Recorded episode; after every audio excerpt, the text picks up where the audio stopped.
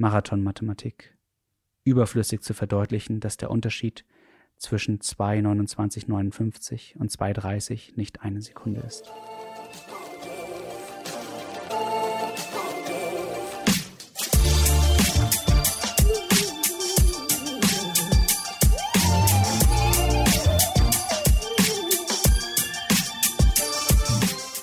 Das ist der Achilles Running Podcast. Herzlich willkommen. Ich bin Eileen aus dem Team Achilles Running. Heute wird es literarisch in unserem Podcast, denn wir haben Florian Jäger zu Gast. Er hat ein Buch geschrieben mit dem Titel Im Rhythmus des Laufens und das Buch hat wunderschön geschriebene Erzählungen über das Laufen.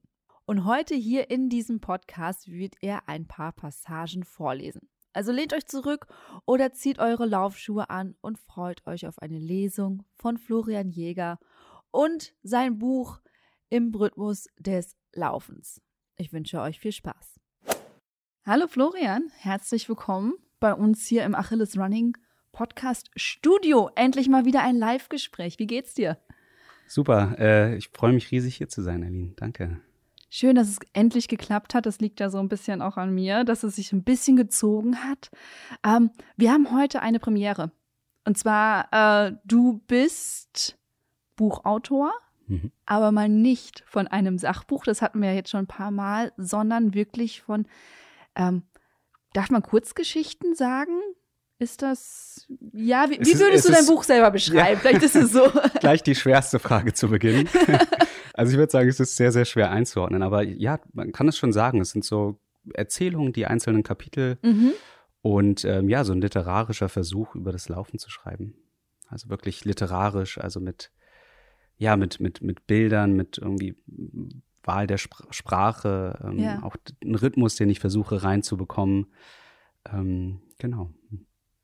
Dann sind ja so quasi so zwei Aspekte, die mich jetzt total interessieren. Einerseits natürlich du und das Laufen, und äh, du und das Buch schreiben. Und ich vermute jetzt einfach mal, das Laufen war zuerst da, oder?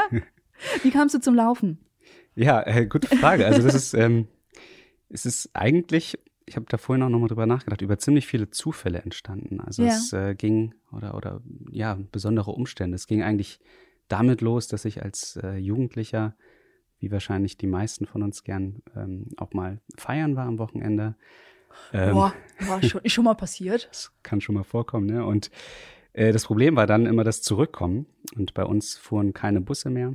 Und ich war für ein Taxi zu geizig, beziehungsweise die Mittel waren noch einfach nicht vorhanden. Und also du bist auf dem Land groß geworden? Eigentlich, eigentlich nicht mal. Eigentlich so eine, nennt sich Großstadt, fühlt sich wahrscheinlich so mittelgroß an. Ja. Ähm, und ja, bin dann äh, zu Fuß war auch kein Option. Also so gehend war, hätte mir zu lang gedauert, da war ich zu ungeduldig. Und deswegen bin ich dann meist nach Hause gejoggt, dann einfach nachts noch, einfach, ja, weil mir nichts anderes übrig blieb, mehr oder weniger. Mit, mit bisschen Promille. Genau, richtig. Ich glaube, das war gleich das, das richtige Training, was dann irgendwie dehydriert dann auch noch. Also ich würde es niemandem empfehlen jetzt unbedingt, aber ich ja. glaube, das hat so ein bisschen abgehärtet vielleicht. Du bist definitiv nüchtern nach Hause gekommen, oder? Also wenn du zu Hause angekommen bist, dann war schon alles gut und Genau, richtig. Also, fitte am nächsten Tag. Also ich muss ja sagen, ich habe schon viele Leute diese Frage gestellt. Das habe ich noch nie gehört. Ja, vielleicht, vielleicht verheimlichen die Leute das auch nicht mal. Ja, sorry, weiter. Ich wollte dich ähm, gar nicht unterbrechen. Nee, ähm, genau, ich glaube, das war so ein bisschen Start. Und dann mhm. im, im Studium, genau, ich habe äh, Psychologie studiert mhm. und da habe ich irgendwie auch noch was, ähm, also zwischendurch bin ich dann eigentlich kaum gelaufen, aber auch nicht so viel Sport gemacht, aber dann habe ich was gebraucht. Auch nicht so viel getrunken anscheinend? Ja, darüber schweige ich. Ähm, und ähm, ja, das war dann, äh, da brauchte ich irgendwie noch eine Herausforderung, irgendwie auch was Greifbares. Ich glaube, mhm. das ist mir schon wichtig gewesen, auch so ein greifbares Ziel zu haben. Und dann ist der Marathon in den Fokus gerutscht von mir und einem Freund. Und dann haben wir ähm, ja angefangen zu trainieren. Und beim ersten Mal waren das dann so tatsächlich nur sechs bis acht Wochen. Und also quasi von null oder von fast null oder zehn Prozent zum Marathon. Ja, ich traue mich das Monaten. immer nicht zu sagen, aber ja. de facto war es schon so, ja. Okay, ja. Genau, und ähm, dann folgte noch ein Marathon und dann war erstmal wieder Schluss, weil ich es übertrieben hatte, weil ich zu viel wollte. Ach, genau. Surprise. wahrscheinlich, das hörst du wahrscheinlich häufiger. ähm, genau, und dann hatte ich mich für den Berlin-Marathon äh, angemeldet. Das hatte dann nicht geklappt. Na, eigentlich eine Achilles-Sehnensache, äh, mhm. Überbelastung einfach. Und dann war es das mit dem Laufen für ähm, fünf Jahre für mich auch. Und dann habe ich eine Mail bekommen von den Veranstaltern des Berlin-Marathons, die typische Mail, hey, du wolltest doch mal mitlaufen, wie sieht's aus? Ah, okay. Meld dich doch an. Ähm, ja, also ja. So, so, eine Art Reminder, Wer ja, Reminder, ja. Werbung. Und bei mir hat es auf jeden Fall geklappt. Ich habe das als Anlass genommen. Ach, wenn die mir eine Mail schreiben, dann laufe ich da mal wieder. Und ähm, ja, dann hat es auch einfach mich wieder richtig gepackt. Dann habe ich zufällig ähm, Philipp kennengelernt, der auch im, im Buch eine, mhm. eine, Rolle spielt. Ähm, bei, einem, bei einem Lauf. Also ich bin ohne Trainingsgruppe, ohne irgendwas, also selbst im Selbsttraining quasi bin ich gelaufen und hat er mich seinem Trainer vorgestellt, ähm, Egidius. Und ähm, so bin ich dann dort ähm, zum Verein gekommen, SC Brandenburg Berlin und wollte noch einen Marathon unter 2,40 damals schaffen. Mhm. Und dann war das geschafft. Ich war sehr glücklich. Und dann ähm, wollte ich aufhören, habe das Egidius gesagt und dann meinte er nur, hat mir so einen Vogel gezeigt eigentlich und gesagt, einmal Läufer, immer Läufer. Mhm. Und dann hat er recht behalten. und ähm, ja, viel Schönes dann mit dem Laufen noch erlebt seitdem. Ja, ja, mittlerweile auch äh, Marathon unter 2,30. Ja. Das ist ja auch mit dem Buch drin. Hm. Das sind eigentlich schon ziemlich krasse Ze äh, Zeiten, ne? Also für jemanden, wo du gerade sagtest, der eine lange Zeit so aus dem Bauch heraus trainiert hat. Ja, ähm, ist schon irgendwo auch ambitioniert im, im Sinne so, es nimmt auch viel Raum im Leben dann ein. Mhm, also ja, das ja, das, das, ist, das kommt ja nicht so mit zweimal die Woche joggen gehen. Genau, also. genau. Das nicht, also bei mir war es ja dann äh, tatsächlich immer so, dass ich sehr phasenmäßig laufe, also so ein bisschen ganz oder gar nicht. Also ich hatte mhm. dann nach den jeweiligen Marathons dann auch Phasen, wo ich dann kaum gelaufen bin. Ja. Und dann, wenn ich wieder ein Ziel oder anders gelaufen bin, da, da, da, reden wir wahrscheinlich auch noch später drüber, so die verschiedenen Modi des Laufens. Aber dann, mhm. wenn ich mich auf den Marathon fokussiert habe, dann war ich voll drin. Und genau, das ist dann schon so ähm, sechsmal die Woche Training und dann eben das Programm mit äh, ein, ein langer Lauf mit den Endsteigerungen und ähm, am Anfang der Saison immer viel, viel auch irgendwie Hügelläufe, Bergläufe, sofern mhm. das in Berlin möglich ist. Die Berliner Berge, genau, weltberühmt. und genau, dann viele Bahntrainings, wo ich, also die, die mir viel Spaß gemacht haben, wo ich aber auch oft auch gedacht habe, uh, hoffentlich ist das bald vorbei. Ja, ja. die Momente gibt es schon auch. Genau. Die muss es geben. Die muss es geben, dass man das Laktat mal so richtig, richtig spürt und dass man so denkt, so, wo ist mein Magen, meine Beine, ich kann nicht mehr. Und danach fühlt man sich sowieso immer wie, wie ja. ein halber junger Gott. Doch, ja, wenn das wirklich auf der letzten Runde das Laktat reinschießt und dann sind da die Trainingskollegen, äh, Kolleginnen, das ist dann schon toll, die einen noch anfeuern, die merken, okay, da rumpelt es jetzt irgendwie mm. und irgendwie zieht der Körper dann, der Wille eigentlich, zieht dann den, den Rest, die Beine noch ins Ziel. Ja, ist schon ein ziemlich großartiges Gefühl, stimmt. Was fasziniert dich denn so am Marathon? Weil du sagst das ganze Zeit nur Marathon. Marathon, mhm. Marathon. Gab es auch mal Halbmarathon, Zehner oder war es direkt Marathon und nichts anderes? Ja, ich bin, ich bin mit dem Marathon eingestiegen quasi. Danach ist es auch schwer, wieder woanders hinzugehen. Ähm, ja, ich glaube, der Reiz war damals schon so die Idee, so wo kann ich eigentlich jetzt noch irgendwie auch mit dem späten Beginn noch ganz gute Zeiten irgendwie noch ganz gut äh, mhm. vorankommen und vorne landen. Ähm, und ähm, fand es schon auch spannend, einfach diese, dass da beides drin ist. Also es geht darum, irgendwie schnell zu laufen, da an die Grenze zu kommen, aber auch gleichzeitig irgendwie die Ausdauer, ähm, den Körper da an diese Grenzen zu bringen. Äh, das fasziniert mich ziemlich am Marathon. Ich das jetzt bei keiner anderen Distanz so erlebt. Mhm. Und ich nehme schon immer die kürzeren dann auch mit auf dem Weg zum Marathon. Und das macht auch riesig Spaß, weil es da dann noch mehr auch ähm, ja, Laufen gegen, gegen Konkurrenz ist. Also man spürt mhm. es dann einfach mehr, die Anwesenheit der anderen. Mhm. Ähm, weil beim Marathon, ja, zieht sich das ja weiter auseinander und äh, die meisten laufen ja dann auch, um eine Zeit zu erreichen. Das ist ja irgendwie ganz, ganz normal da. Mhm. Und ja, und sonst ähm, ist da vielleicht noch mehr Wettbewerb drin auch. Und ja, die jetzt sind es auch die längeren Distanzen, die es mir auch angetan haben. Und äh, die Trailläufe, Berge ähm, nutze ich mittlerweile eigentlich auf jeder Reise aus. Ähm, mhm. Jetzt muss ich aber noch mal einmal reinhaken und zwar ähm, dein Untertitel ist ja eine Entdeckungsreise an die Grenzen des Alltags. Und dieses Schnelllaufen, was du ja hast, und Entdeckungsreise, wie passt das zusammen? Mhm. Also, weil vielleicht ist es bei dir anders, aber wenn ich schnell laufe, ich entdecke da nicht viel. Links und rechts. so, ich bin dann so, so in, ich habe so meine Scheuklappen auf, schaue vielleicht so fünf Meter vor mir auf den Boden und renn einfach nur. Ja. Da ist nicht mehr viel mit ach ja, schön, ein Vogel, ein Baum, ach wie toll, Sightseeing. Ja, ja, verstehe ich gut. Also ähm, ich meine, manchmal, glaube ich, beim Schnelllaufen geht der Blick dann nach innen. Das kann dann, ist dann oft auch ein sehr leidensvoller Blick, aber mhm. natürlich auch nach vorne gerichteter Blick. Und das ist quasi eine innere Entdeckungsreise. Aber ansonsten ist das Schnelllaufen ja auch nur eine Facette. Und darum geht es auch im Buch sehr stark um die verschiedenen Facetten des mhm. Laufens. Also es ist ja eine ganze Welt, die sich auftut und für mich ist eigentlich diese Wettkampfwelt und auch diese überhaupt gezielte, bestimmte Welt des Laufens nur eine relativ kleine Facette eigentlich. Also so, was mich dann total gereizt hat, sind eben diese eher auf Entdeckung angelegten Läufe.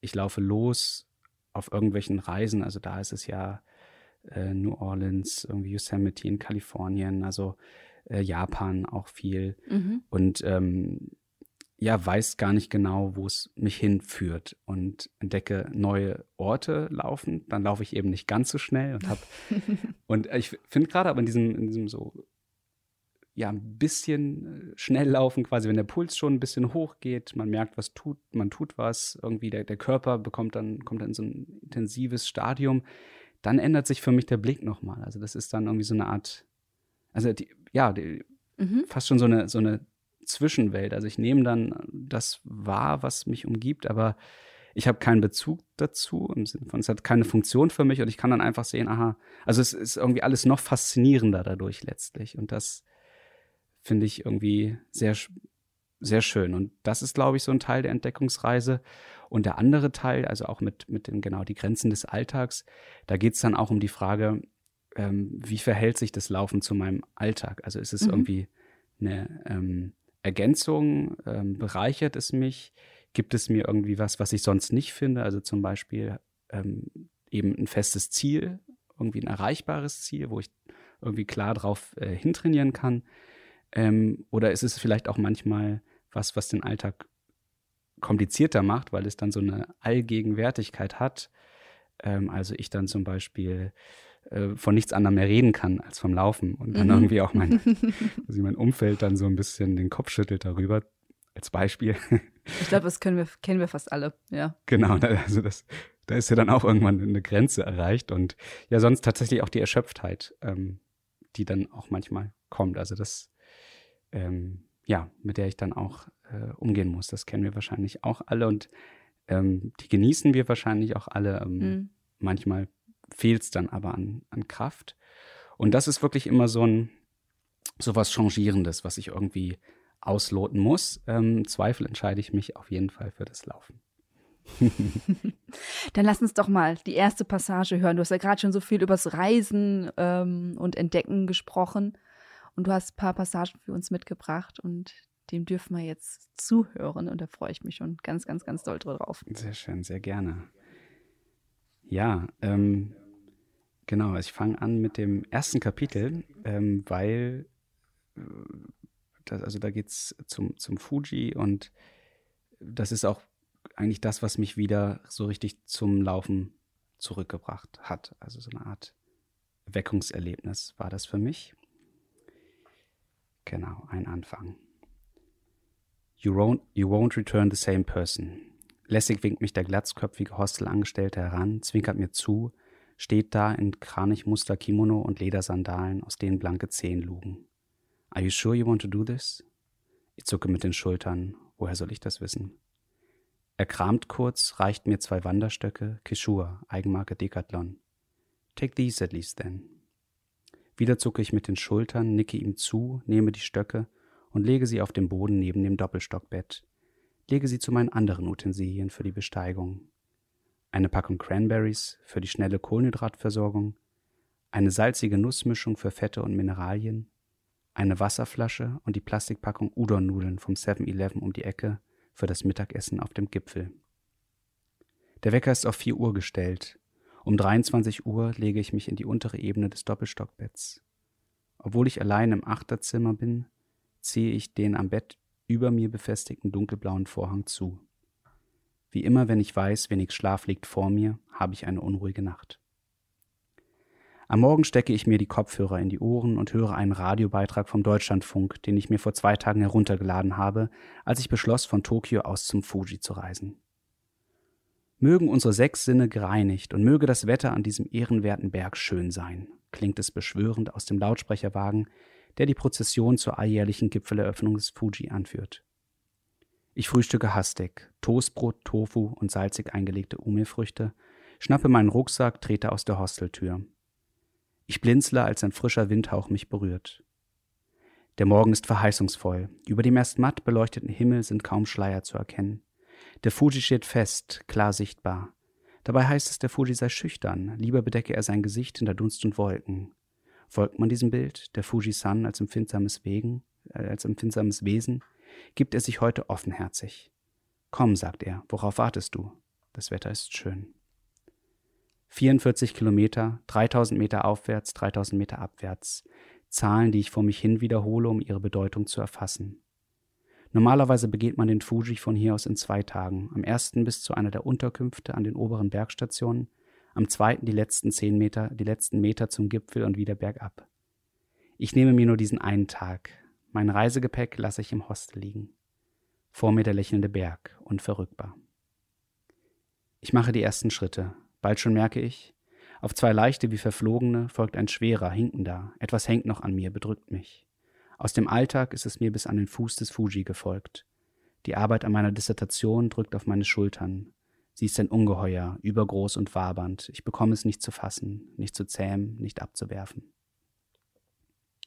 Es wird nicht leichter dadurch, dass ich es selbst gewählt habe. Motiviert hatte mich das Ziel, durch meine Forschung einen Unterschied zu machen. Doch auch nach Jahren Arbeit ist wenig konkret von diesem Unterschied zu merken. Mir ist mein Ziel abhanden gekommen. Im Wissenschaftsbetrieb fühle ich mich fehl am Platz. Ich denke, spreche, fühle anders als meine Kolleginnen und Kollegen. Ich gehöre dort nicht hin. Das muss man mir nicht sagen, das spüre ich. Und dennoch komme ich nicht weg von all dem. Ich wüsste nicht, wohin. Wie soll ich ändern, wenn ich nicht weiß, zu was ich ändern soll? Bewegen muss ich mich, in irgendeine Richtung muss ich gehen. Die ersten Schritte gehe ich geduckt. Um mich die klare Luft des morgendlichen Bergortes Yamanashi. Der Fuji liegt da, nah, konkret und eindeutig hebt sich seine Bergspitze ab, das breite Plateau, das von hier unten den innenliegenden Krater nur vermuten lässt. Ich stehe auf dem Fußweg einer Stadtbrücke, links von mir die flachen Absperrpoller zur Schnellstraße, rechts ein dreigliedriges Geländer. Die Ampel leuchtet grün auf die leere Straße, japanische Schriftzeichen, die Wege für andere weisen. Vor mir liegt als einzige Erhebung weit und breit freistehend der Vulkan.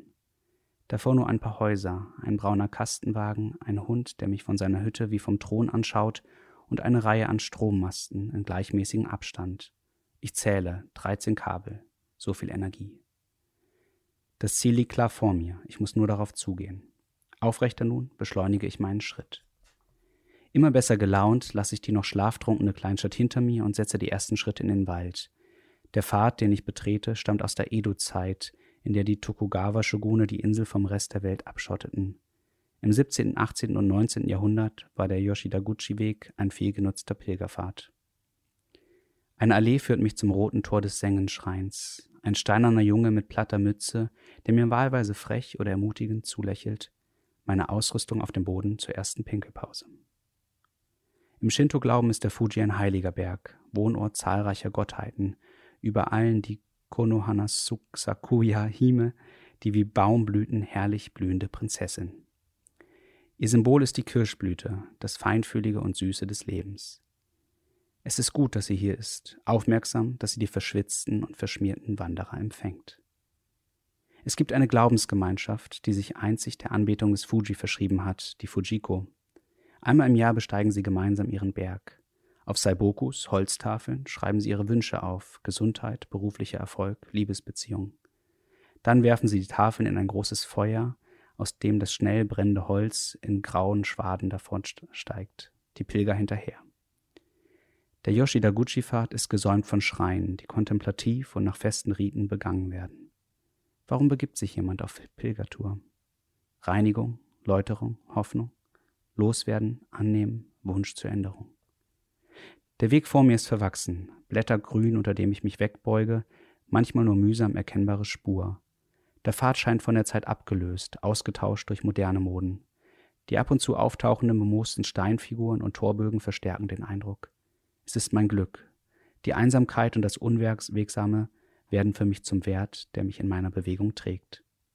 Ich weiß sehr wohl, über mir in etwa 2300 Metern warten Scharen an Wanderern, die bis zur Baumgrenze der vierten Station in Bussen hochgekarrt werden, über eine befestigte Straße, die das Loslaufen aussparen. Von dort schlängeln sich, sie sich die Vulkanpfade hinauf in Strömen. Eine andere Art von Energie, eine andere Art des Pilgerns. Mittlerweile hat mich hoher Wald verschluckt. Zwischen 20 bis 30 hochragenden, Meter hochragenden Bäumen bin ich selbst noch keinen Meter in die Höhe gegangen. Der Fujisan hat viele Übersetzungen. Endloser Berg, reicher Krieger, Blume, Regenbogen. Wie kann etwas mit nur einem Wort bedacht so viele unterschiedliche Namen haben? Es heißt, die Aussprache japanischer Schriftzeichen wandelt sich und mit ihr die Bedeutung der Zeichen. Es ist nur ein kleiner Schritt zu dem Gedanken, dass sich mit der Bedeutung der Zeichen auch das Wesen des Bezeichnenden ändert. Vielleicht entwickeln sich die Namen von etwas zu etwas anderem. Vielleicht haben sie nie etwas Konkretes gemeint. Vielleicht erscheinen sie dem Betrachter als Kippfigur, die spontan ihre Gestalt wechselt, werden zu einem mal so, mal so. Meine Haare schon nass von der hohen Luftfeuchtigkeit wird der Wald dichter. Er nimmt mich auf. Ein paar zaghafte Schritte, ein Schnuppern. Der Geruch von japanischen Rotkiefern. Zuletzt ein kurzer Blick auf den Weg hinter mir. Dann laufe ich los. Laufe einfach los. Waldwege hinauf, enge Kurven entlang, über Wurzeln, unter Ästen, an wuchernden Sträuchern vorbei. Meine, Wein, meine Beine, die unentwegt durch die Luft schwingen. Es läuft sich gut. Mischwald nun, mal heller, mal dunkler. Eine Aussicht taucht vor mir auf, zwingt mich zum Stehenbleiben. Ich schaue hinunter, ohne zurückzuschauen. So gewunden sind die Wege, dass ich längst den geografischen Überblick verloren habe, nicht mehr weiß, wo ich gestartet bin. Wanderer begegnen mir, eine Kindergruppe, die wohl kaum heute zum Gipfel steigt. Sie grüßen herzlich, Konchiwa mit leichter Verbeugung. Auch ich, selbst in der Bewegung. Wir lassen die Zeit gegeneinander laufen. Die Beine bewegen sich voran, der Oberkörper beugt sich herüber. Ich laufe einfach immer weiter. Nach etwa vier Stunden erreiche ich die vierte Station. Den größten Teil der horizontalen Wegstrecke habe ich geschafft dazu 1500 Höhenmeter. Ich stehe nun auf 2300 Metern, warte auf den hinterherhinkenden Atem und schaue den Menschen, die aus den Bussen steigen, die sich in feinporiger Funktionskleidung aneinanderreihen, zu. Dicke Handschuhe, Selfies vor den ersten Wanderschildern. Für einen Moment werde ich Teil ihres wattegebauschten Aufbruchs. Wie Wattebäusche legen sich auch die Schleierwolken um uns, nicht unschön. Sanft stupsen sie uns auf das Wesentliche, da geht's lang. Keine Sorge, das hatte ich nicht vergessen. Weiterlaufen. Unterwegs begegne ich kraxelnde, 60, 70, 80-Jährigen, einmal ein Leben auf dem Fuji. Seit der Busstation tragen, tragen viele der Wanderer Sauerstoffgeräte, die aussehen wie auf den Rücken geschnallte Wasserkocher. Auch Jüngere, die ihre, ihre Ausdauer nicht trauen. Eine Frau, die für eine andere die Sauerstoffflasche trägt. Ein Schlauch, der von ihrem Rücken hinüber zum Mund der anderen reicht. Drumherum Kinder, die die Aufregung der Erwachsenen spüren, die mehr zu ihnen als hoch zum Gipfel schauen. Die Menschenmenge verdichtet sich auf dem schmalen Weg. Die Japaner sagen, wer einmal auf den Berg Fuji steigt, ist weise, wer ihn zweimal besteigt, ist ein Narr. Vielleicht ist es gut so, diese sprichwörtliche Reglementierung. Vielleicht müssten sie sonst weitere Wege in den Vulkan hauen. Die größten Schlangen sind am Fujisan nachts zu erwarten. Der Sonnenaufgang vom Fuji betrachtet gilt als legendär und einmalig. Ich stelle mir das vor wie in den Tempeln von Angkor Wat, in Machu Picchu oder an der Golden Gate Bridge. Du reckst den Kopf hinter den Menschenmassen und stimmst ein in das sich jeden Tag wiederholende kollektive Ah, einfach weil du hier bist, weil du früh aufgestanden bist, weil du gelesen hast, wie besonders es ist. Hinterher beschreibst du es dann selbst als toll, weil du fürchtest, durch Zweifel deine eigene Erfahrung zu schmälern. Vielleicht kommt daher die nebelumwundene Schüchternheit des Fuji, eine Provokation, eine Zumutung an das störungsfreie Erleben. In der Schlange zu gehen, fühlt sich an wie Stillstehen. Mich hält es nicht lange in der artigen Reihe, auf die Stöcke gestützt stoße ich mich ab vom Boden und an den anderen vorbei. In großen, breiten Schritten ziehe ich mich in Richtung Spitze. Die Koordination der Körperteile klappt immer besser, auch hier, wo es vulkansteiniger, gerölliger und steiler wird. Mein Atem geht schwer, der Puls schnell. Der Kopf schwirrt leise, doch das Dauerlächeln überzeichnet alles. Je schneller ich werde, umso stiller wird es. Ich rausche im Sinne des Berges. Als ich die Wolkengrenze erreiche, entlädt sich mein Glück in Tränen. Es hinterlässt Schlieren auf meiner von Schweiß und Staub angebräunten Haut. Der Fuji ist ein Anfang, das ahne ich im Hochschwingen. Natürlich ist es nicht das erste Mal, dass ich laufe, aber Loslaufen ist anders als Laufen. Loslaufen ist Lustgewinn, der das Weiterlaufen zur Notwendigkeit macht. Ich will mehr davon. Dankeschön. Danke. du sagtest gerade, das war quasi eine, ein Wiedererwachen. Hm. Warum? Ja, genau. Also ich bin dann ja eine Zeit lang gar nicht mehr gelaufen und ähm, ja, auch irgendwie war auch gar nicht mehr Teil meines Lebens, das Laufen. Mhm. Und ähm, dort war es einfach so, ich bin ohne ein Ziel eigentlich erstmal da hoch, habe dann noch zufällig diese Wanderstöcke bekommen, die dann auch noch sehr, sehr wertvoll werden für mich. Ähm, und dann war es tatsächlich einfach die, die Natur dort ähm, und, und die Spitze oder das Plateau eigentlich des, des Fujis, die mich irgendwie so angezogen habe, dass ich möglichst einfach, ich wollte einfach da hoch, also wie magnetisch mhm. angezogen und ähm, ja, und durch, durch das Laufen, ähm, das, das war eigentlich die, die Antwort meines Körpers auf dieses ähm, mhm. Gefühl des Angezogenseins. Ähm, genau, es klingt jetzt alles wenig konkret, aber es war wirklich so eine, so eine, so eine Sache des, des Gefühls. Und dann bin ich mhm. losgelaufen, habe gemerkt, ähm, es geht erstmal, das war auch nicht mhm. selbstverständlich. Ähm, und habe mich dann immer weitergezogen und ähm, ja, und, und dann wurde es auch immer intensiver, eben dieses, dieses Gefühl auch ähm, eigentlich so des Glücks ja schon, beschreibt das ja dann auch dieser Moment der, der Wolkengrenze, der dann sehr intensiv war. Das, ja, kennen, kennen wir wahrscheinlich alle von irgendwie mhm. Läufen, wo sich das dann so entlädt.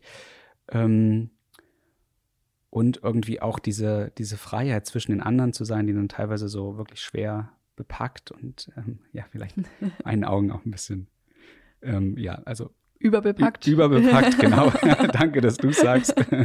Muss es nicht von mir kommen. Und ähm, ja, da zwischen denen eigentlich so mich, mich durchzuwuseln, ähm, hat auch nochmal einen zusätzlichen Antrieb mhm. gegeben. Und ja, danach war es einfach so wie so ein, so ein Knoten, der ge geplatzt war. Und ich wollte dann einfach auch wieder laufen. Und ähm, ja, dann ist es wieder in, so in, in, in, mein Leben gekommen. Und gerade auch diese Art von, von Touren ist dann auch sehr präsent geworden. Also wo ich dann wirklich auch ungeplant mit, mit wirklich viel Unsicherheiten, Ungewissheiten loslaufe und dann eigentlich das Laufen noch viel mehr im Fokus steht, als zum Beispiel eine Zeit zu erreichen, mhm.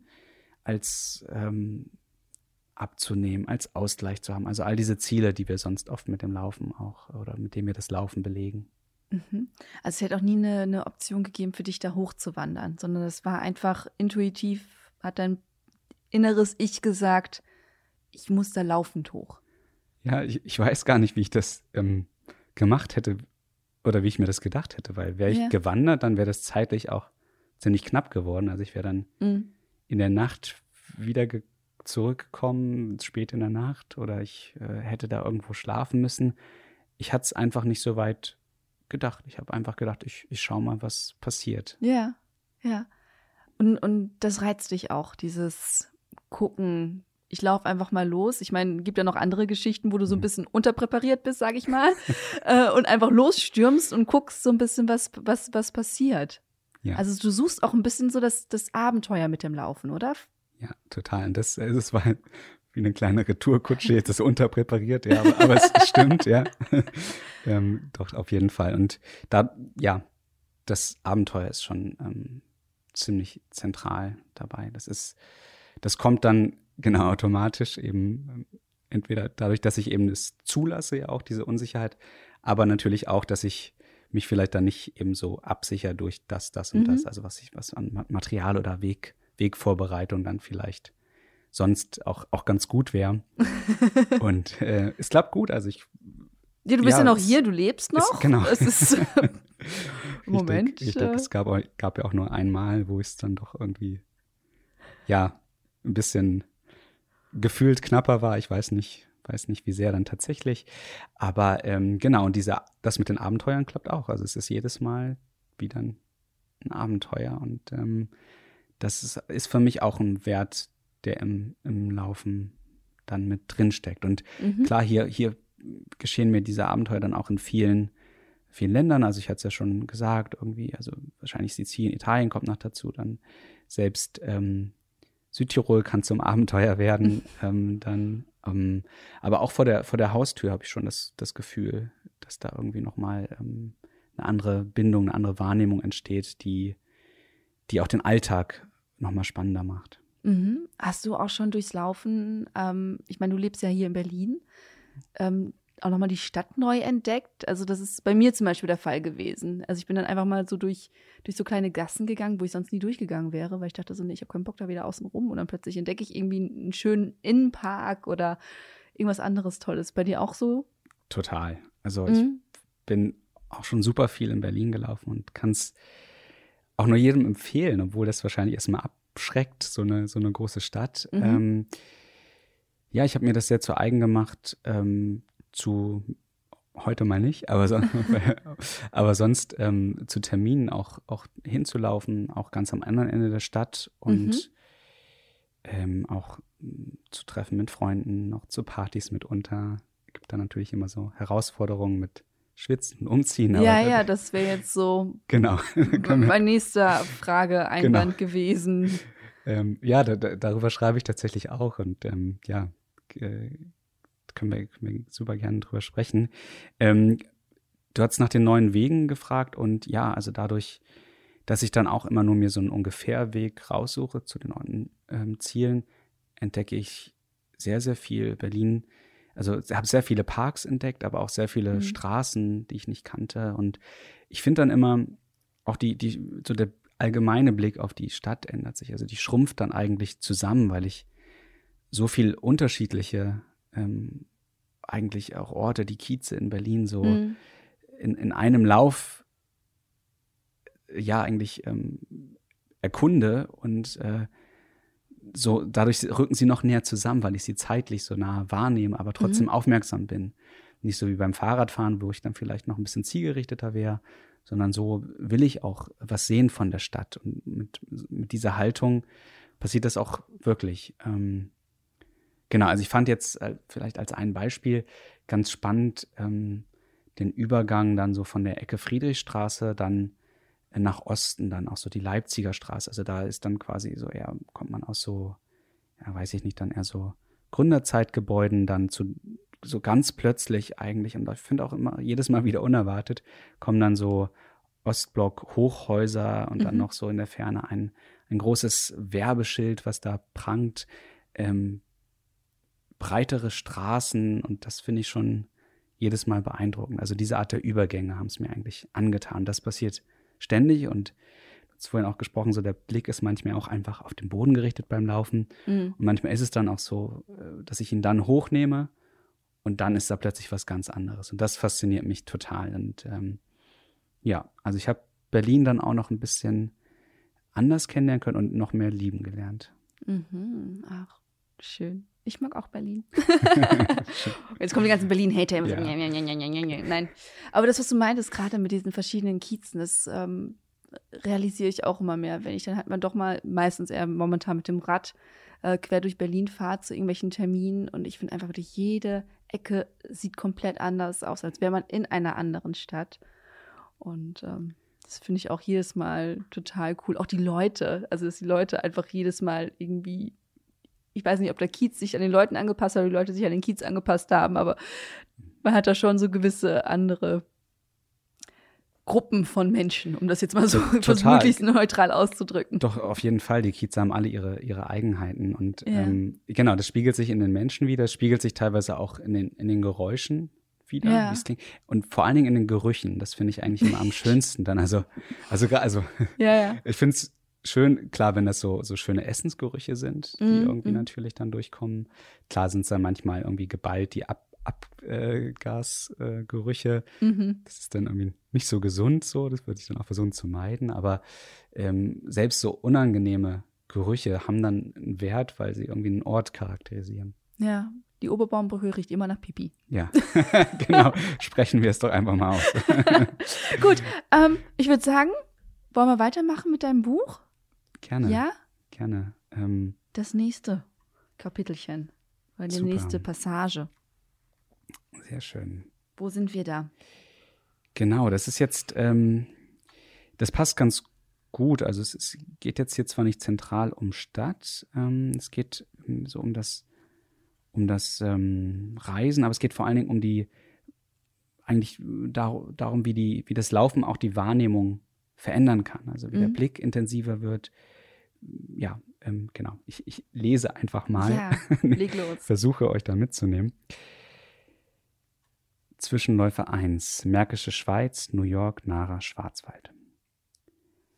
Meist endet das Training im Herbst mit dem als Haus Hauptlauf auserkorenen Marathon. Das Laufen bekommt dann eine andere Bedeutung.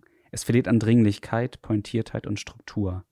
Es löst sich dabei nie ganz auf. Es ändert bloß seinen Seinszustand. Waldläufe in der Märkischen Schweiz, das Lichtspiel der Bäume, dunkelgraue Stämme auf dem Feldweg, das Schwirren und Klingen der Birkenblätter laufen auf Sandpfaden, blättergesäumte Weggabelungen, einladende Wanderschilder statt monotoner Runden im eng gewordenen Stadion. Ich laufe darüber hinweg, vermesse die Tiefe des Waldes. Es ist frühmorgens, die Sonne schlängelt sich durch die Baumreihen, kitzelt mir die Nase. Ich niese mit beiden Beinen in der Luft. Wie laut der Wald ist, wenn man ihn lässt. Im Morast der Senke bleiben meine Füße kleben, es ploppt und platzt, wenn ich sie heraushebe. Einmal stolpere ich, weil der Körper den trägen Beinen davonprescht. Chilpen die Vögel leiser oder lauter, wenn ich stehen bleibe? Sie interessieren sich kaum für mich. Immer wieder Wege, die an Hochsitzen, auf Lichtungen oder im sumpfigen enden. Einmal laufe ich im Kreis, merke es erst, als ich schon mitten auf der zweiten Runde bin. Knittern und Knacken der Sandfichten, Orientierung am Sonnenstand, über bekannte und unbekannte Wege auf groben Pflastersteinen am Dorf beginnen wie ausgespuckt. Zwei Kraniche auf dem Weg vor mir, vertraut und stolz, dicht nebeneinander. Als ich mich nähere, schnellen ihre Flügel breit zur Seite, beinahe stoßen sie sich. Absprung, aufflattern, segeln, niederlassen. Hundert Meter weiter dasselbe. Sie gleiten zwischen den hohen Bäumen, ich laufe, ohne sie aus den Augen zu lassen. Sie gleiten dahin, ohne mir davon zu fliegen. Auf dem fernen Feld fünf Tiere, die aussehen wie Alpakas, sich bewegen wie Füchse, und doch müssen es Rehe sein. Den Winter im Rückspiegel, klirrend kalte Läufe durch New York, Harlem am Sonntagmorgen, Gospel und Jazzfrühstück. Familien, die eng zusammenstehen, bis zu den kleinsten in Anzug und Kleidchen. Wandbilder, Brandweinhände, Menschen, die an dampfenden Gullis stehen. Das Leben findet auf der Straße statt, die Kälte friert mir den Atem ein, brennt sich hindurch bis zur Lunge. Nasenluft, feine Kristalle am Oberlippenbart. Ich flüchte mich zum Aufwärmen in ein Bankgebäude, wo ich warme Aufnahme in die Gruppe der Wartenden finde. Damn cold, eh? Lauf zu den Innennähten Brooklyns. Auf den dunkelgelben, dick bereiften Schulbussen hebräische Schriftzeichen. Ich laufe auf den menschenleeren Straßen, Schabbat. Am späten Nachmittag treten die ersten aus den Synagogen und Reihenhäusern. Männer in schwarzen Mänteln mit dunkelbraun glänzenden Streimeln aus Zobelschweifen oder Griesfuchsfellen, die sie in leichter Beugung mit der linken Hand dem Wind zum Trotz festhalten. Ihre Schritte sind klar bemessen, das Ziel ihres Weges traditionell und rituell bedingt. Ich laufe gegen den Wind, solange ich kann, und suche mir dann eine Subway-Station. Während der Trainingspausen bewegen sich die Erinnerungen. In Japan laufe ich am liebsten in der Dämmerung. Ich statte in Nara dem Daibutsu, dem großen kosmischen Buddha, einen Besuch ab. Würde er sich in der um ihn herum gebauten Halle aufrichten, sicher stieß er sich den Kopf. Ob er die frische Luft vermisst? Ab und zu besuchen ihn Vögel, und die Nara-Hirsche schmiegen sich zahm an ihn, wärmen sein Leib aus 450 Tonnen Kupfer. Am Hokkaido-Tempel mache ich Treppenhüpfen. Abwechselnd nehme ich jede Stufe und jede zweite Stufe mit, dann eine Schleife am Manaoshi Jisoson-Tempel entlang bis zur Bar am Scheitelpunkt. Ein Tanuki, ein Marderhund, steht dort auf zwei Beinen, hält mir auffordernd die Sakeflasche hin, grüßt mich keck, zwei Finger am Strohhut. Im Garten meines Hostels, einem traditionellen japanischen Haus, fließt das Wasser über stumme Steine. Ist es auf der Ebene angekommen, wird es über ein unsichtbares Rohr zu den obersten Steinen zurückgepumpt, ein Kreislauf. Nach einiger Zeit des Schauens lerne ich, die Steine zu unterscheiden. Vom Wasser verstehe ich nur, dass es fließt. Abends schiebe ich die Shoji zu, die mit Papier bespannte japanische Schiebetür. Matte Schatten, alles Äußere legt seine Deutlichkeit ab. Die Erinnerungen tragen nicht weit, man bricht ein mit ihnen auf dünnem Eis. Die Erinnerungsbänder müssen ständig neu belaufen werden. Die Reiselust lässt nie lange auf sich warten. Noch einmal verschiebe ich den Trainingseinstieg. Fernlauftour im Schwarzwald, über den Westweg. Zusammenstauchen der Wanderetappen. Es läuft sich einfach. Immer dem roten Quader auf den Holzschildern nach. Am ersten Tag 75 Kilometer, der Laufrucksack anschmiegsam, ein Schlafsack, Verpflegung und Dostojewskis Der Idiot, 900 Seiten Datscha-Gefühl, Spaziergänger und schleichender Wahnsinn. Brunnen und Waldquellen füllen mir die Wasserblase, der undurchlässige Fichtenwald bedrückt mich bis zu dem Gefühl, hier oben alles Lebendige zurückgelassen zu haben. Als es dunkel wird, die Suche nach einem Schlafplatz, die dicht aneinandergerückten Nadelbäume, das unruhige Gehölz, es lädt mich nicht ein. Ich erreiche eine unbeleuchtete Herberge, verschlossen. Auf der Rückseite ein weiterer Eingang. Ich trete ein, laufe über den Flur. Hinter einer zweiten Tür höre ich einen Fernseher. Ich klopfe. Der Gastwirt, verärgert, mehr noch überrascht, nimmt sich meiner an. Er erklärt mir den Weg zu einer versteckten Hütte unten am Karsee. Ich muss ihm versprechen, es niemandem zu verraten. Im letzten Licht des Tages komme ich an. Wie ein verloren gegangener schwarzer Knopf liegt der See da, unergründlich tief zwischen steilen Karwänden, die der Sonne nur den Mittagsbesuch gewähren. Die Hütte steht offen, weite Öffnungen für Tür und Fenster, deren Einbau nie beabsichtigt war. Innen Seitenbänke aus fünf faustbreiten, runden Holzstäben, Spuren hinterlassene Druckpunkte auf dem müden Läuferkörper. Ich sitze am Tümpel und esse Pumpernickel und Räuchertofu. Nachts läuft zweimal etwas Schweres über meinen Körper. Ich schüttle es bloß ab, wische es weg wie ein Albtraum. Ich bin zu erschöpft, um schlecht zu schlafen. Später liege ich doch wach. Es kratzt und knarzt. Ich schalte meine Stirnlampe ein, schiele aus zusammengekniffenen Augen auf die fette Ratte in der Ecke der Hütte. Sie mümmelt an einem Taschentuch. Ich versuche die Ratte zu verscheuchen, aber sie bleibt, sie hat recht. Ich bin hier der Eindringling. Ich packe meine Sachen, esse noch im Dunkeln am Tümpel eine Portion kalter Haferflocken und mache mich im ersten Licht auf die zweite Tagestour des Westwegs. Es ist dunstig. Also ich muss ja sagen, als ich das gelesen habe, zum ersten Mal, die Ratte hat sich sehr in mein Gedächtnis eingeprägt. Ja, ja äh, bei mir auch und äh, ich spüre sie auch immer noch auf meinem Körper. Fast schon. Ja. Aber ja, es war dann, ich glaube, ich war einfach zu erschöpft, um wirklich mich so richtig ekeln zu können. Ich musste das irgendwie ja. weg, wegdrängen. Genau. Und dann hast du sie dann weiter da lassen und du bist weiter, hast weiter geschlafen.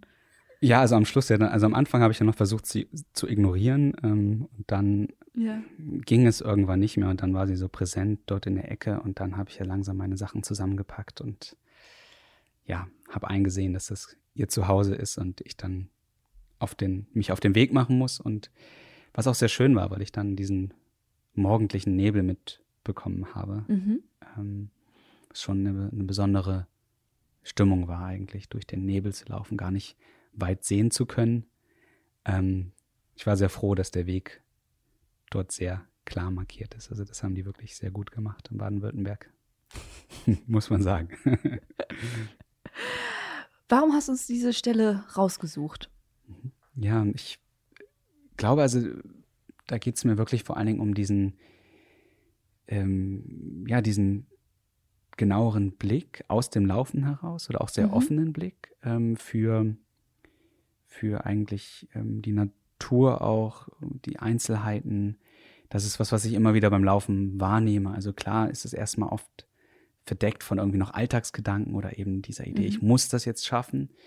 Aber ähm, gerade bei den Läufen ähm, komme ich da so ein bisschen weg von. Und ähm, hier ist es ja noch so, dass ich ähm, dort auch so ein, dass ich da eigentlich auch in die, im Laufen in die Kultur der jeweiligen mhm. Orte eintauche. Das fand ich irgendwie ganz, ganz spannend und wollte ich auch gern vermitteln, weil mir das eigentlich häufiger so ging. Also am Anfang ähm, also es ist ja unter anderem in Japan, ähm, dann auch in, in, New York eben eigentlich zwei ganz verschiedene Ecken von New York ähm, und dann eben nochmal auf dem Westweg.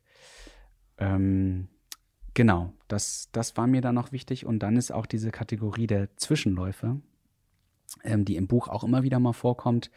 Also eigentlich was, was andeutet, es gibt auch noch was, was zwischen den, den großen Läufen liegt und ähm, Genau. Und das habe ich auch versucht, eigentlich noch stärker in diesem so Rhythmus zu schreiben, dass es eben dieses durchlaufende und gleichzeitig vorbeilaufende, beschauende, in die Kultur eintauchende noch mhm. betont. Und auch vor allem dieses ähm, Reisen und Laufen. Mhm. Wie, wie wichtig ist es für dich, zu reisen, andere Kulturen zu erleben? Ja, sehr wichtig. Und ich habe auch irgendwie dann äh, gespiegelt bekommen mhm. von auch von Freunden, die das Buch gelesen haben, die da meinten, ich wusste gar nicht, dass du irgendwie so so viel unterwegs warst. Und ja. ähm, dann ist mir das auch nochmal bewusst geworden, dass das tatsächlich so war. Es war viel auch an Konferenzreisen geknüpft und ich mhm. hatte ja schon am Anfang die Passage vorgelesen, dass ich mich jetzt auch nicht hundertprozentig aufgehoben gefühlt habe in der in der Wissenschaft und ja da war das Reisen genau wie das Laufen für mich auch so eine, ja, so ein bisschen eine Ausflucht und ähm, von daher sehr, sehr wichtig und ähm, ich habe das dann auch immer gerne verknüpft. Also ich habe mir die Reiseorte nicht ausgesucht nach irgendwie, da möchte ich unbedingt mal laufen, aber mhm. es war immer klar, da wo ich bin, laufe ich und lerne es darüber kennen. Mhm. Das wäre jetzt meine nächste Frage gewesen. Gut, dass du sie schon vorab weggenommen hast. Ähm, wenn du dann irgendwo hinreist, ähm, du ja deine Sachen mitnimmst, suchst du dir vorher dann, dann, also suchst du dir dann Strecken aus, wenn du dort bist? Oder bist du auch so ein Mensch, der sagt, okay, ich laufe jetzt einfach mal los und ich gucke mal in den nächsten zwei Stunden, wo ich lande und hoffentlich äh, finde ich zurück? also, wie, wie, welcher Typ ja, bist du da? Ähm, ich glaube, so eine, so eine Kombi oder so ein Zwischendrin. Also mhm. ich schaue mir meist so dann auf der Karte an, also je nachdem, worauf ich Lust habe, wo irgendwie, wo es grün oder bergig ist oder wo ich ja. denke, da ist eine Stadt interessant an der Stelle. Und dann ähm, laufe ich eben mit dieser ungefähren Richtung los. Versuche mich manchmal am Sonnenstand zu orientieren. Das klappt. mal, so, mal so, mal so, würde ich Wie sagen. Cool, es ist noch so oldschool, fast schon mit einem Kompass. Genau, richtig, schon irgendwie. Also, weil ich dann tatsächlich versuche zu vermeiden, das Handy zu nutzen. Also manchmal okay. nutze ich es dann ja. doch auch gezielt, aber ähm, um da wirklich noch, noch freier zu sein eigentlich. Mhm. Und das ist mir ja auch wichtig, so was Freies, Ungebundenes ähm, im Laufen. Und ja, dann, aber dann ist es so, wie du sagst, dann komme ich irgendwo raus und dann muss ich gucken, wie komme ich von da zurück. Und dann nutze ich das, das Handy schon ganz gerne und mhm. schaue, okay, kann ich jetzt von hier noch gut zurücklaufen oder, oder nehme ich die, die Bahn dann irgendwie irgendwie einen Zug und muss ich Zeit, muss ich noch da und da hin, um, um irgendwie noch mal zwei Stunden laufen, um die Bahn nehmen zu können. Ja. Ähm, dann es abenteuerlich. So da, da spätestens beginnt's. Bist du denn schon mal irgendwo gewesen, wo du gar nicht laufen konntest, wo es einfach sich nicht mhm. es ging einfach nicht. Also ich muss zum Beispiel daran denken, gerade ähm, ich habe vor Urzeiten mal so eine Pauschalreise nach Ägypten gemacht. Hm. Also wenn ich da laufen gegangen wäre, wäre ich wahrscheinlich überfahren worden. Also es war so ein bisschen außerhalb und da gab es keine Wege zum Laufen. Ja. Ja, das ist eine, eine, gute Frage. Also kann ich total nachvollziehen mit irgendwie so, so Ägypten, so dem fiesen Verkehr. Mhm. Mm, ich habe das, glaube ich, konkret noch nicht so erlebt. Also es gab immer wieder Hindernisse, also zum Beispiel mal ein Zaun, wo eigentlich Strecke sein sollte, mhm. wo ich dann lang überlegt habe, gehe ich da jetzt drüber oder nicht. Und ich habe es dann gemacht. Äh, erste Hindernis überwunden. Zweite Hindernis war dann ähm, war dann eine Horde Rinder mit sehr scharfen Hörnern, die dann vor mir stand. Ähm, also der Zaun hatte seine Berechtigung. Ähm, konnte aber auch da weiterlaufen. Da musste ich halt einen großen Bogen durch Gestrüpp laufen. Ähm, ja, weil irgendwie umkehren war dann auch keine Option. Ja. ähm, das war so, so eine Sache. Ansonsten, ja, sind es doch dann auch immer wieder doch so, so, so Verkehrshindernisse und dann drehe ich dann aber oder also so biegt dann ab und, und schaue irgendwie, wie ich weiterkomme. Also es ist dann eher ein Abweichen von der Strecke als ein komplettes Aufhören mhm. und nicht laufen können. Jetzt mal abgesehen von den Rindern, was war so das skurrilste, die skurrilste Begegnung, die du bei einem Lauf hattest, wenn du irgendwo unterwegs warst? Ja, ähm, genau. Ab, ich habe nämlich noch eine, also es ist witzig, dass du jetzt sagst, abgesehen von den Rindern, weil ich hatte noch so eine zweite Rinderbegegnung. Das war, als ich in, in der Nähe von Neapel laufen war. Es war neblig und ganz schmaler Weg, in, wirklich in den, in, dort im, im, Bergigen und auf einmal steht dann ein Rind vor mir. Also irgendwie mhm. habe ich es mit den Rindern und das war sehr skurril, weil es wirklich aus dem Nichts kam.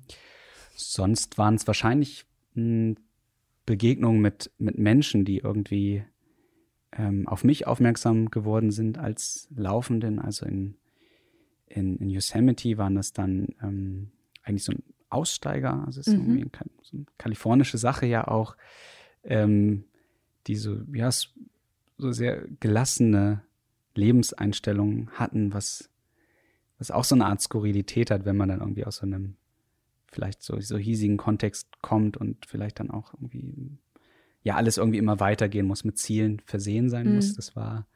Genau, du hast ja in deinem cool. Buch geschrieben, der war 18, ne? Genau, genau, der da Gabriel. ich mir auch gedacht, wie kann man mit 18 schon Kanada. Aussteiger sein? Das ist so. Ja. Bevor es eigentlich so richtig angefangen hat, steigt er schon ja, aus. Ja. Und äh, ist ja schon ein paar Jahre her und er zieht das aber durch. Also er ist immer noch unterwegs. Hast du mit dem noch Welt. Kontakt? Äh, ganz lose, ja, ja. Tatsächlich. Und genau, sehe auch ab und zu Fotos und er, genau, hört nicht, hört nicht auf bei ihm.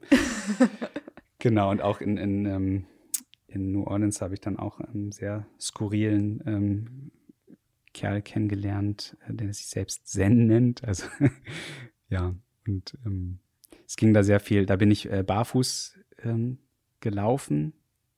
Sonst gehe ich auch manchmal barfuß, aber barfuß laufen mache ich seltener und mhm. meine Füße waren ein bisschen in Mitleidenschaft gezogen. Also da war ich sehr enthusiastisch vorher und darüber sind wir dann ins Gespräch gekommen und haben dann irgendwie den, den ähm, Nachmittag da verbracht in irgendwelchen ähm, dicken amerikanischen Eichen dort. Also es war sehr, mhm.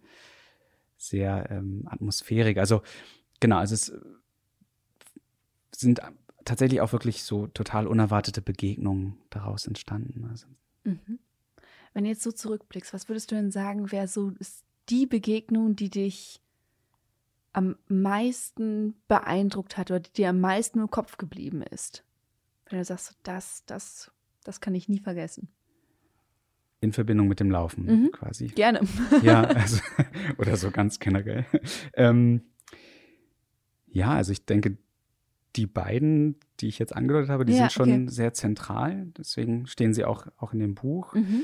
Ähm, ja, und daneben sind es ähm, auch eben ja zwei wichtige Personen in, in dem Buch. Ähm, Egidius, mein Trainer und Philipp, mit dem ich lange gelaufen sind, äh, bin, ähm, zusammen im Team. Weil das war für mich einfach, ähm, ja, sind wichtige Freundschaften geworden und es hat mich im Laufen auch immer wieder ähm, total motiviert und auch geprägt. Und man redet ja dann auch über ähm, wie verschiedene Einstellungen, also so, ein, so, eine Art Alltagsphilosophie, das war auch immer sehr unterhaltsam. darf man wahrscheinlich nicht ganz so, so ernst nehmen, aber gehört mhm. dazu. Und das, äh, das gehört dazu, also auch dieses Augenzwinkernde. Und ja, die haben immer noch für mich auch eine, eine Bedeutung in meinem Leben als, als Freunde. Ich glaube, das sind tatsächlich die wichtigsten Begegnungen. Sehr schön. Wollen wir noch eine Passage lesen? Gerne. Ähm, ja. ja, ich würde sagen, wo geht's hin? Hm, ich glaube, wir gehen mal nach Düsseldorf. Düsseldorf. Düsseldorf. Genau, jetzt haben, wir, jetzt haben wir von so vielen fernen Orten gesprochen. Ähm, genau, so jetzt äh, in Deutschland. Düsseldorf hat auf jeden Fall auch seinen Reiz. Für mich hat es einen großen Reiz und ähm, war für mich mit einem großen Ziel verbunden. Ähm, du hast es ja vorhin schon gespoilert. genau. Angeteased an, nennen wir das. Okay, ja, stimmt natürlich. ähm, ähm, ja, und zwar, genau, geht's da, ging es da sehr stark um die 230 und genau, jetzt gehen wir mhm. eigentlich, überspringe ich so die Vorrede und wir gehen da so in den, in den ähm, Düsseldorf-Marathon hinein. Mhm. Am Tag vor dem Düsseldorf-Marathon denke ich darüber nach, was mir diese 230 eigentlich bedeuten. Ehrlich gesagt, ich denke oft darüber nach, wie sehr mein Laufen sich auf dieses eine Ziel ausrichtet, diese eine Zahl. Die Marke hat sich festgesetzt in meinem Kopf. Über die letzten beiden Jahre hat sie das Label magisch eingenommen.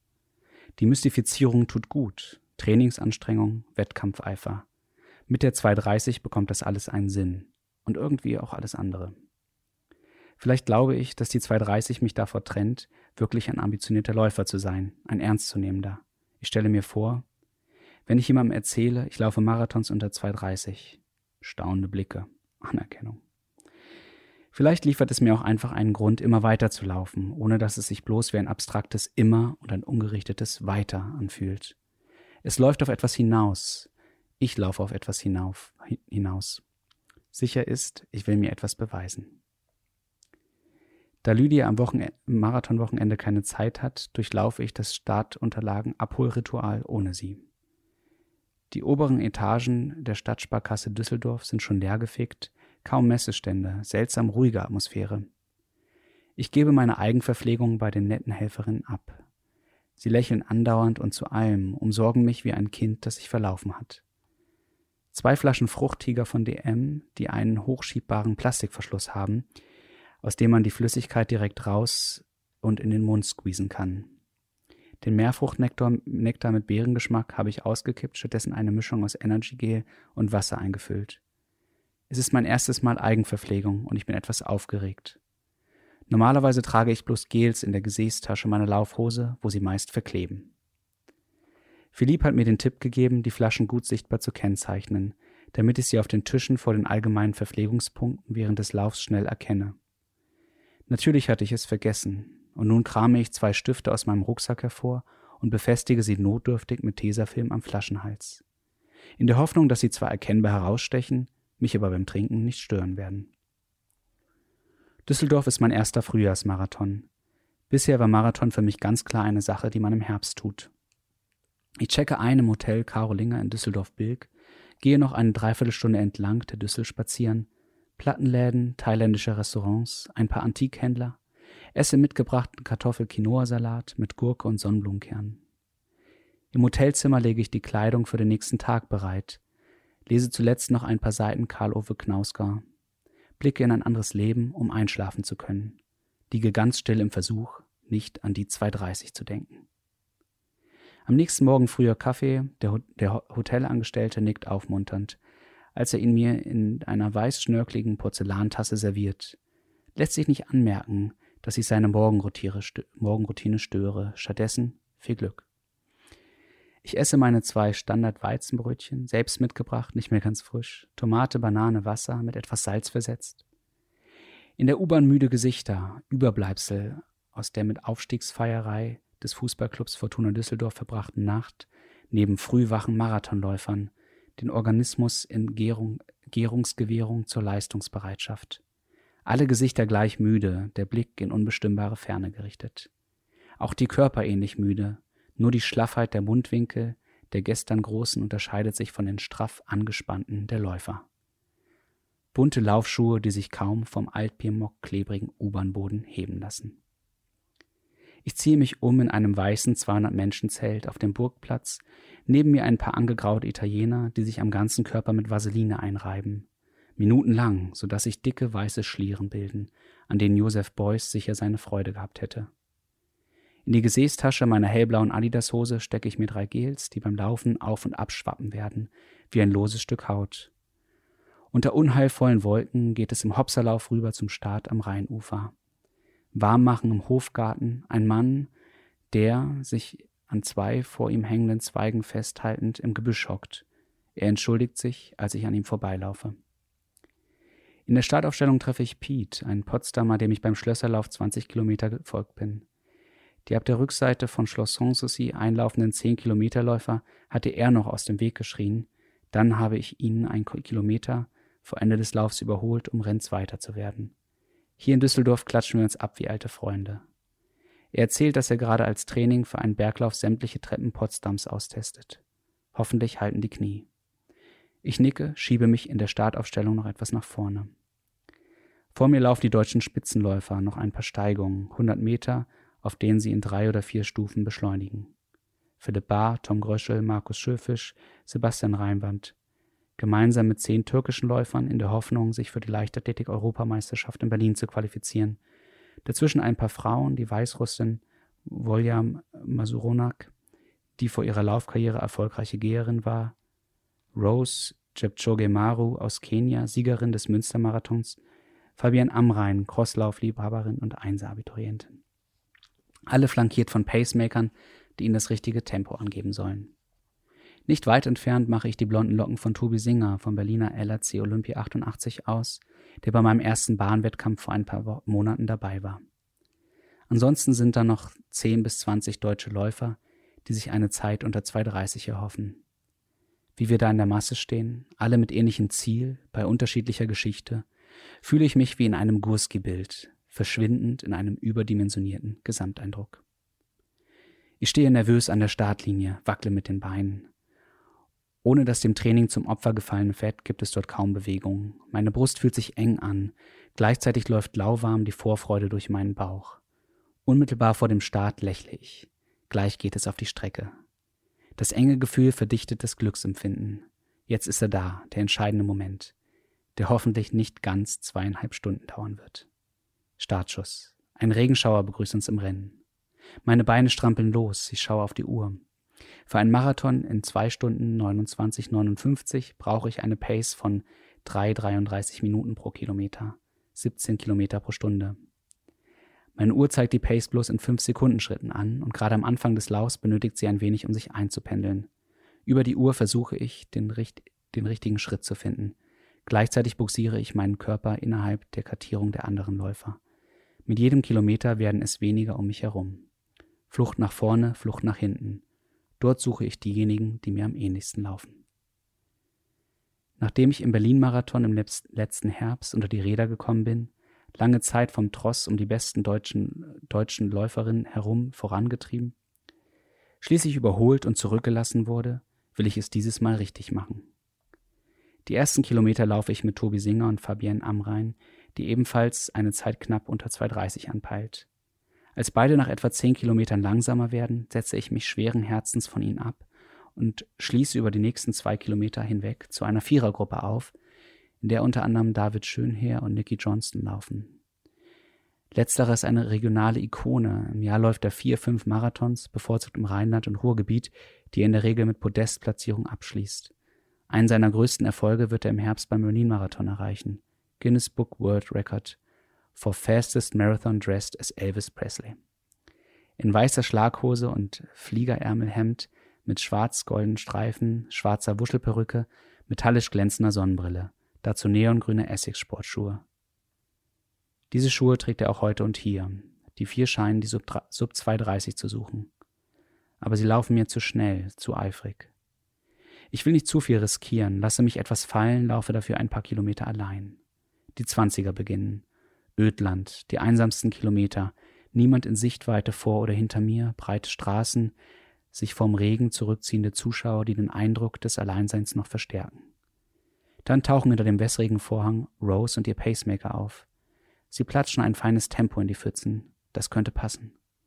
Ich schließe auf und mache, ungefragt, auf dem Zweier einen Dreierbund. Fünf Kilometer laufen wir so. Fünf Kilometer, in denen ich mich so aufgehoben fühle, dass alles möglich scheint. Im kurzen Sonnenschein über die Oberkessler Brücke zurück ins Rechtsrheinische. Als würde die Sonne uns auf etwas lang Vergessenes besinnen, werden wir langsamer. Roses Pacemaker in dem typisch schwarz-weißen Leibchen, das mich jedes Mal an einen Eishockeyschiedsrichter denken lässt, läuft voraus. Rose ruft ihm etwas zu. Ich schaue auf meine Uhr, noch ein Stück langsamer. Das reicht nicht. Die nächste Gruppe, in die ich nicht dauerhaft passe. Es ist ein komisches, wehmütiges Gefühl, als ich mich verabschiede, hinein in den leeren Streckenabschnitt vor mir. Wehmütig auch, weil die 230 wieder ein Stück weiter entfernt scheinen. Schon jetzt scheint sich der Abstand der Kilometermarken am Streckenrand kontinuierlich zu vergrößern. Eine der Tücken des Marathons. Mit der Dauer des Laufs nimmt die Länge zu, die ein Kilometer umfasst. Ich komme am Tisch mit der Eigenverpflegung vorbei. 20, 30 Flaschen dicht aufgereiht, manche mit hochragenden Fähnchen bunt beklebt. Sogar eine mit einer vom Regen vollgesogenen Pfauenfeder sehe ich. Doch keine Fruchttigerflasche mit Stift. Ich laufe weiter zum Wasserstand. Zum Glück habe ich noch die Gels in der Tasche. Als ich bei Kilometer 28 noch der trauten Dreisamkeit hinterher trauere, sehe ich durch den wiedereinsetzenden Regen hindurch die beiden dunkel gekleideten Figuren, die einsam an einer Kurve stehen. Sie scheinen zu warten. Worauf? Auf mich. Zwei existenzialistische Gestalten, ausgeworfen von, vom immer aufs Neue überraschenden Düsseldorf-Freigeist, erst ausdruckslos, suchend, zwei Ungesichter aus Ghiblis Märchenstudio, die wie ein Spiegel scheinen für einen Zielstrebsamkeit halb durchsichtig gewordenen Läufergeist. Max, der seine Brille hochschiebt, Christian, der die Handgelenke schüttelt und ein langgezogenes Geräusch macht. Es klingt wie Ui, ein Anfeuerungsruf, denke ich durch den Regen. Auch wenn sie noch vieles lernen können, schwarze Kleidung bei Regen und vor grauen Betonwänden, also bitte. Brechen Sie meine Einsamkeit aufs Herrlichste. Ich winke. Mittlerweile habe ich keine Ahnung, wo ich bin. Ich erkenne keine Straße, kein Gebäude, nichts. Meine Uhr spinnt in den Häuserschluchten Düsseldorfs, schwankt von astronomisch schnell zu Besenwagen langsam. So vollkommen dem eigenen Rhythmus ausgeliefert, laufe ich einfach. Laufe einfach. Boing, boom, tschack. Von irgendwo her höre ich plötzlich den Kraftwerkklassiker. Im Regen gedämpfter Schlagrhythmus. Ein Kilometer später lauf, läuft Tobi Singer neben mir. Er hat sich vorgekämpft. Plötzlich ist da wieder Hoffnung. Schweigend laufen wir nebeneinander, eine ganze Weile. Tobi Singers breite Schultern, die abwechselnd auf und abwippen, immer kontrapunktisch, denen ich vertrauensvoll folge. Ich sehe nichts mehr von der Stadt, nur Schultern. Wir stecken hier zusammen drin, raunt er, mittlerweile ein gutes Stück vor mir gelaufen und bedeutet mir, indem er sein Handgelenk seitlich abknickt, doch auch einmal die Führungsarbeit zu übernehmen. Ich drehe die Schrittfrequenz hoch, versuche es wirklich, komme im Maximum aber bloß neben ihn. In meinen Überholversuchen wird er nicht für eine Sekunde langsamer. Vielleicht sträubt sich etwas in ihm, mich vorbeizulassen. Dann spüre ich meinen Atem sich in gefährlicher Weise steigern. Schneller geht jetzt nicht. Zwei Kilometer laufen wir so nebeneinander. Dann reihe ich mich wieder hinter ihm ein. Wir halten das Tempo. So schaffen wir es, bin ich sicher, für einen Moment mit geschlossenen Augen.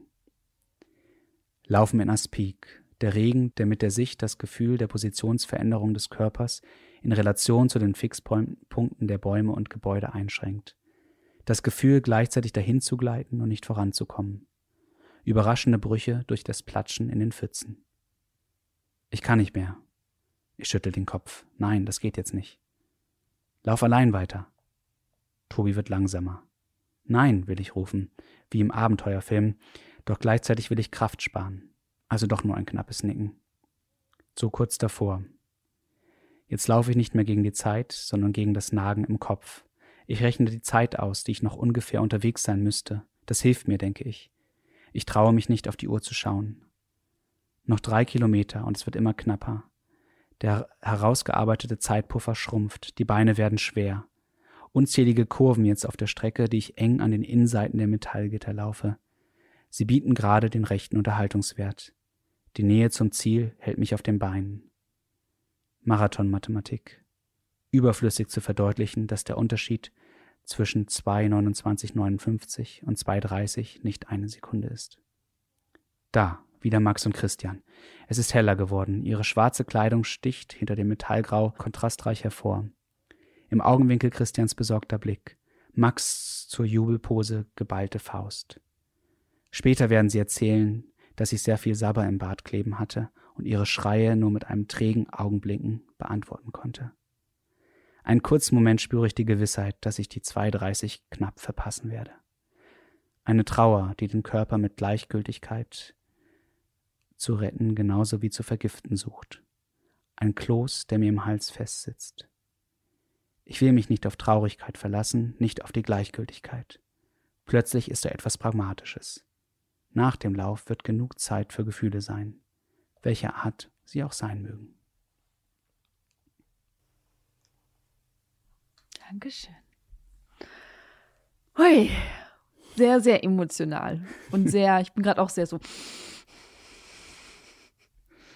Wie ging es dir da? Und wie ging es dir, das niederzuschreiben, vor allem auch? Ja, und wie ging es mir auch, das jetzt zu lesen? Ja.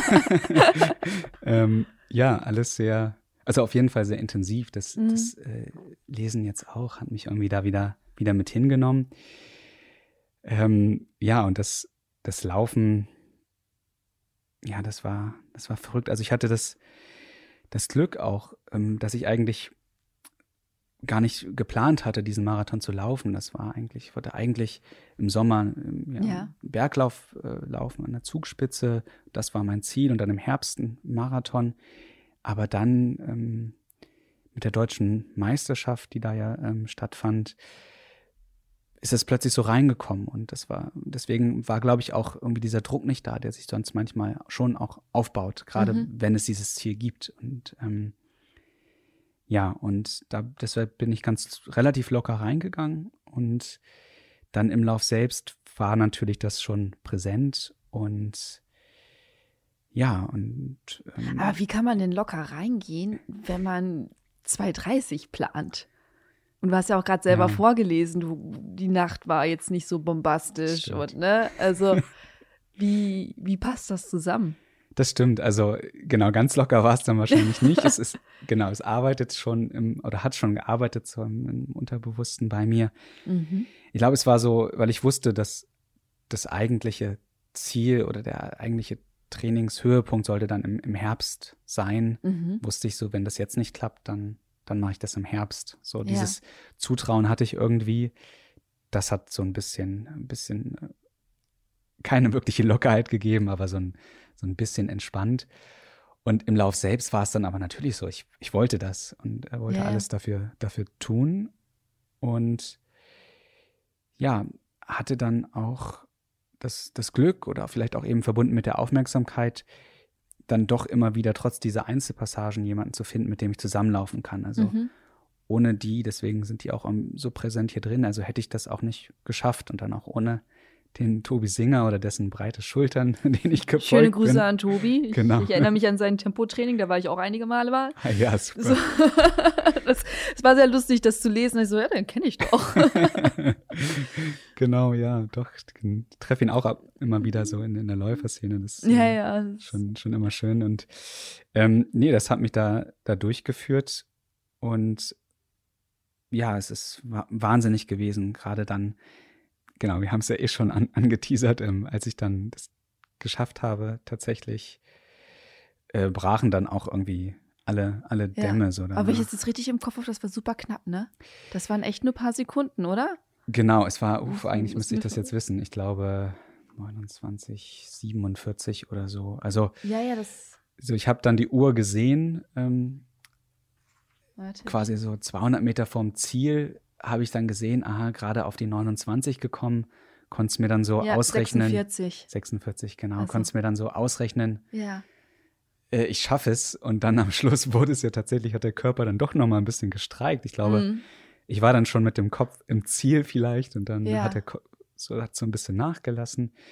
Und ähm, dann bin ich eingelaufen und dann wirklich stand ich da zehn Minuten ziemlich aufgelöst, geweint, hat sogar einen, einen eigentlich ähm, so aus dem Versorgungsteam gefragt, ob alles in Ordnung sei bei mir. Ich meinte, ja, mehr als das. Ähm, ja, das war echt, echt schön. Genau, und äh, du hast noch nach dem Schreiben gefragt und Ja.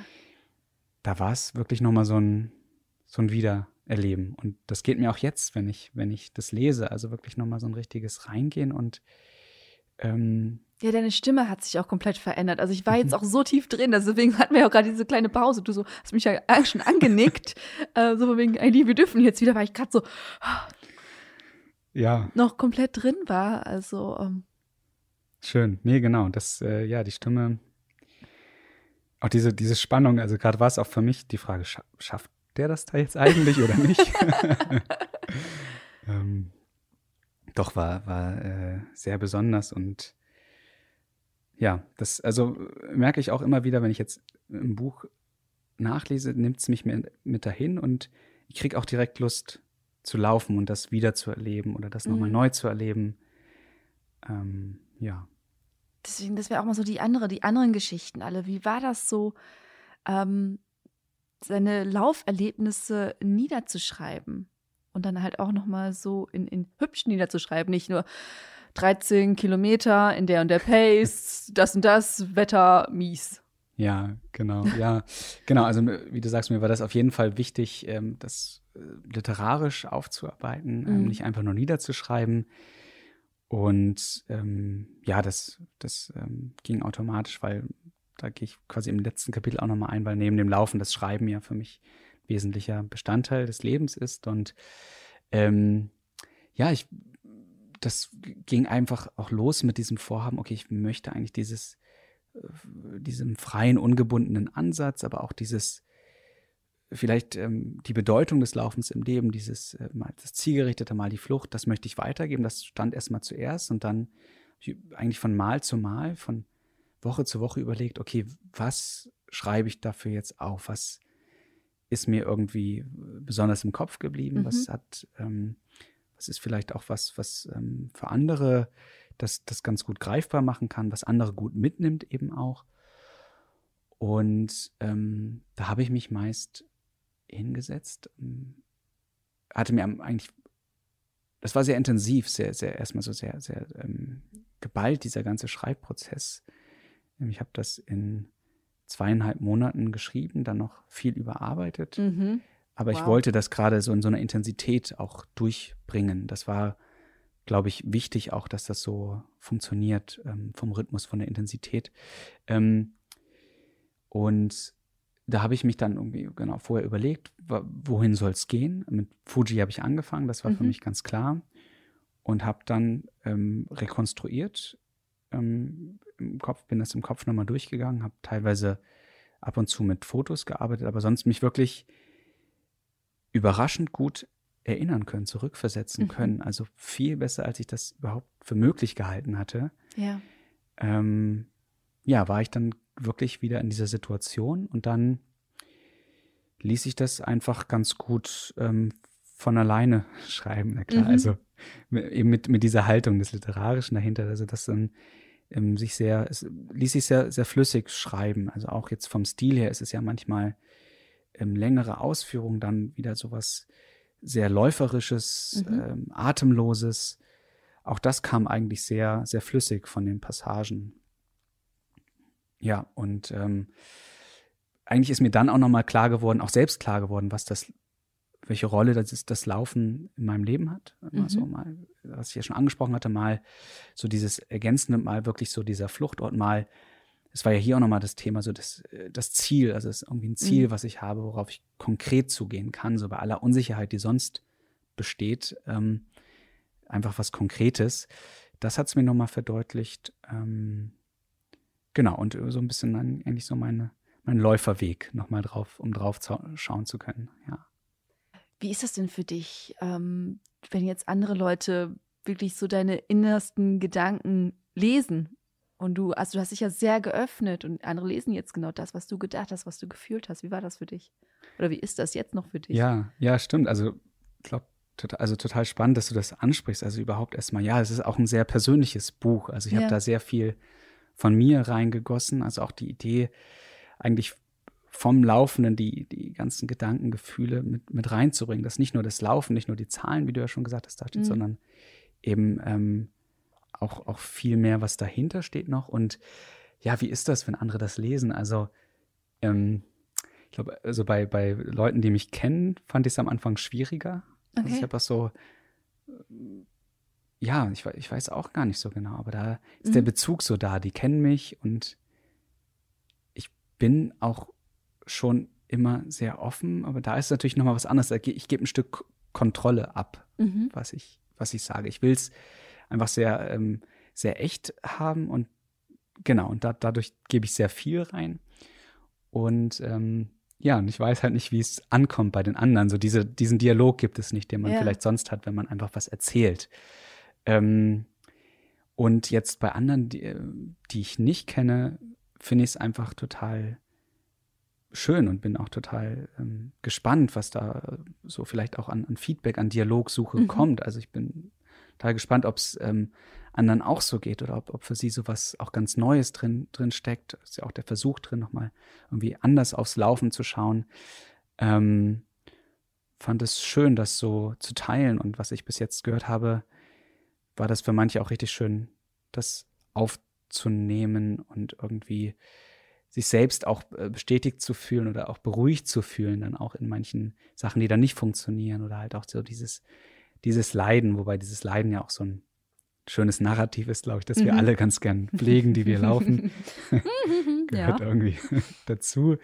Aber auch eben diese, ja, so diese anderen Momente. Ähm, genau. Also finde ich schön. Und noch, noch schöner fände ich es wirklich, wenn, wenn noch mehr von diesem Dialog stattfinden würde. Also wirklich über Lesung, was jetzt eben nicht so sehr mhm. möglich war. Deswegen finde ich es auch total schön, dass wir heute auch lesen. Das so machen, ähm, ja. Genau, so, so eine Mischform haben. Ähm, Wie kann man ja. mit dir denn in Kontakt treten, wenn du schon sagst, du, du suchst den Dialog äh, mit den potenziellen LeserInnen? Ja, das, äh, gut, das ist natürlich ein guter Punkt. Ne? Also das sollte man auch anbieten. Ähm, ja, also ich bin auf Instagram nicht so aktiv gerade, aber ich mhm. schaue immer rein. Also das wäre eine Möglichkeit. Da heiße ich im Rhythmus des Laufens ähm, aktuell wie das Buch. Mhm. Ähm, ich glaube, nach jedem Wort mit einem Unterstrich. Wir verlinken es in die Show Notes. Verlinken es, genau. Und äh, meine Mailadresse verlinken wir dann wahrscheinlich auch einfach. Wenn du es möchtest. Super, total gerne. Also super niedrigschwellig anschreiben. ich fände es äh, ja total, total schön, in diesen Austausch zu gehen. Also ich habe ja quasi so, so meinen mein Blick irgendwie wie beschrieben, äh, angeboten, da, da mitzukommen und bin natürlich ähm, voll gespannt auch auf, auf eure ähm, Eindrücke vom Laufen, euer Erleben, ja, und auch klar eure Wahrnehmung des Buchs. Dann hoffe ich, dass ganz bald wieder Lesungen stattfinden können und du mit deinem Buch durch alle deutschsprachigen Länder reist und äh, die Stadien füllen wirst. Danke. und viele ja. Leute begeistern wirst zum Laufen, weil ähm, also ich hatte wirklich sehr, sehr viel Spaß und habe jetzt selbst gerade noch mal mitgefiebert. So, ah. also da sind viele Sachen. Ähm, ich habe immer so Notizen gemacht, immer so, so war, kenne ich. Das steht ganz häufig so am Rand, so ja, kenne ich auch. Auch wenn wir in ganz anderen ähm, Zeiten unterwegs sind, sind ja trotzdem so Phasen und Momente, die, glaube ich, sehr, sehr viele von uns ähm, nachempfinden können, miterleben, jedes Mal durchmachen, wie die schlaflosen Nächte vom Wettkampf. Deswegen, äh, ich kann es wirklich wärmstens empfehlen und ich danke dir vom Herzen, dass du hergekommen bist, dass du uns mitgenommen hast und dass du so schön für uns deine Geschichten präsentiert hast. Total gern. Also ich danke dir und euch äh, ja herzlich für diese Möglichkeit. Das hat mir richtig viel Spaß gemacht. Könnt wahrscheinlich noch den ganzen Tag so weitermachen. ähm, ja, und ähm, allen Leserinnen und Lesern wünsche ich auch viel Freude mit dem Buch und hoffentlich ja bis, bis bald bei irgendeinem Lauf, die jetzt ja auch wieder stattfinden. Yes. Hoffentlich bleibt es dabei. Ähm, ja, vielen Dank. Gerne. Bis dann. Tschüss. Tschüss, danke. Das war Florian Jäger mit seinem Buch Im Rhythmus des Laufens. Wie versprochen, findet ihr alle Infos in den Show Notes. Schnappt euch das Buch, schenkt es an eure Freundinnen, Nachbarinnen oder der lieben Tante, bei der ihr schon lange nicht mehr gemeldet habt. Habt noch eine tolle Woche. Ich bin Eileen aus dem Team Achilles Running und nicht vergessen, keep on running.